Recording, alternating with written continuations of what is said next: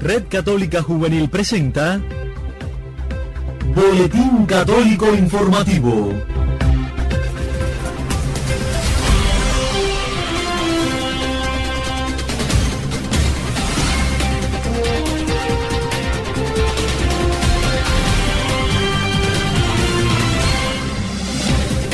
Saludos amigos, muy buenas noches. La bienvenida a esta emisión del Boletín Católico Informativo de la Red Católica Juvenil Cubana correspondiente a este martes 5 de noviembre de 2019.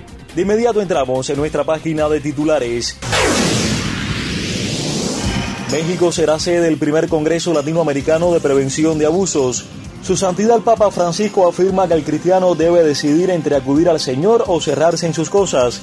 Presidencia del CELAM convoca oración por la paz en Haití. Como siempre les invito a una pausa antes de ampliar las informaciones. Solo el amor nos renueva. Somos un gran equipo de hermanos llamados a anunciar el amor y verdad del Evangelio. Por eso, compartimos la palabra de Dios, reflexionamos y oramos juntos. El Congreso Latinoamericano sobre la prevención de abusos en la Iglesia Católica tendrá lugar en el auditorio de la Universidad Pontificia de México del 6 al 8 de noviembre de 2019. El tema central se desarrollará en torno al análisis y a la reflexión en materia de infancia, prevención del abuso sexual en la Iglesia, medidas cautelares, procesos integrales de prevención y discernimiento vocacional.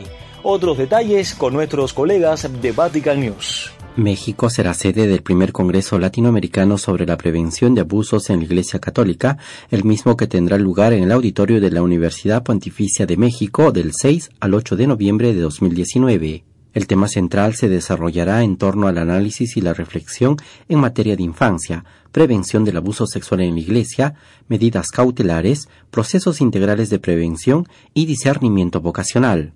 Este evento es organizado por el Centro de Investigación y Formación Interdisciplinar para la Protección del Menor.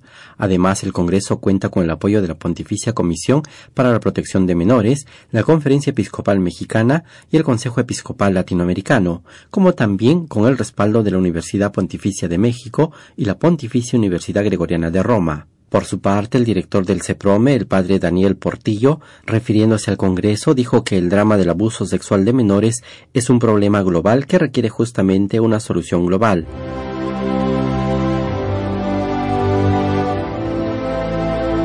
En el próximo Oriente, la convivencia y el diálogo entre las tres religiones monoteístas se basa en lazos espirituales e históricos.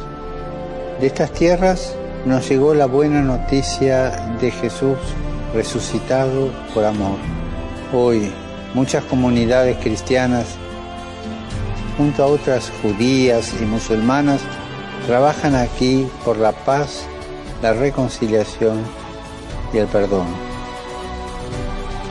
Recemos para que en Oriente Próximo nazca un espíritu de diálogo un espíritu de encuentro y de reconciliación.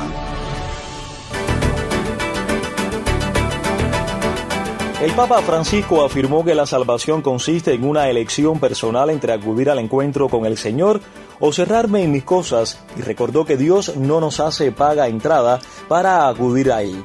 El Santo Padre en la misa celebrada este martes 5 de noviembre en la Casa Santa Marta comentó la lectura del Evangelio de San Lucas, en la que se narra la historia de un hombre que organiza una gran fiesta a la que los invitados rechazan acudir con diferentes excusas. Ante la negativa de sus invitados, el hombre decide entonces invitar a los pobres y a los eliciados de los caminos y sentarlos en su casa a cenar, ofreciéndoles a ellos la fiesta que tenía reservada para sus amigos.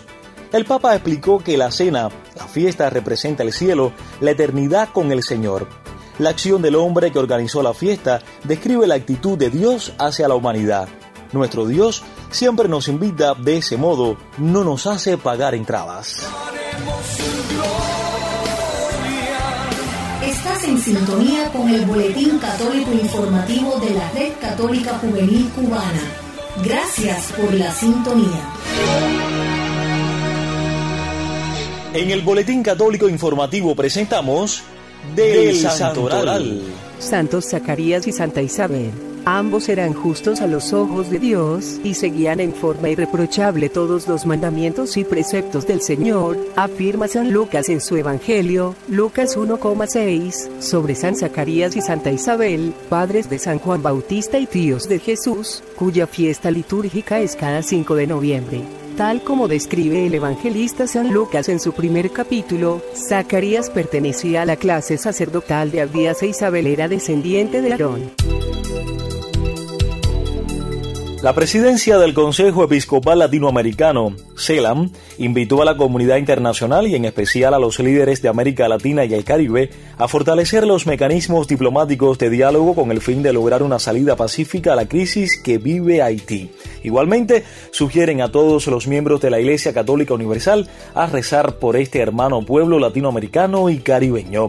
Con otros detalles, Katia Baliño de Radio Católica Mundial. La presidencia del Consejo Episcopal Latinoamericano CELAM invita a la comunidad internacional y en especial a los líderes de América Latina y el Caribe a fortalecer los mecanismos diplomáticos de diálogo con el fin de lograr una salida pacífica a la crisis que vive Haití.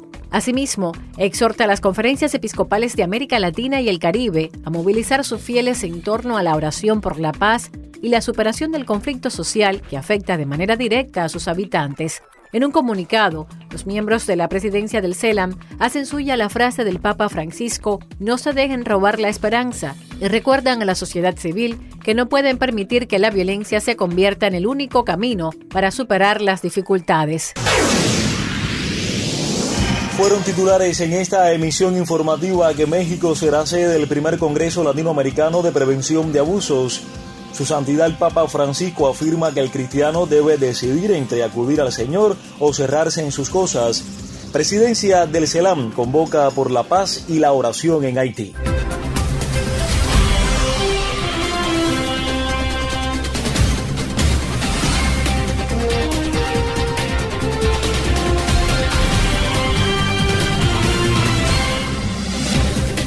Y de esta manera ponemos punto final a nuestro espacio informativo correspondiente a este martes 5 de noviembre de 2019.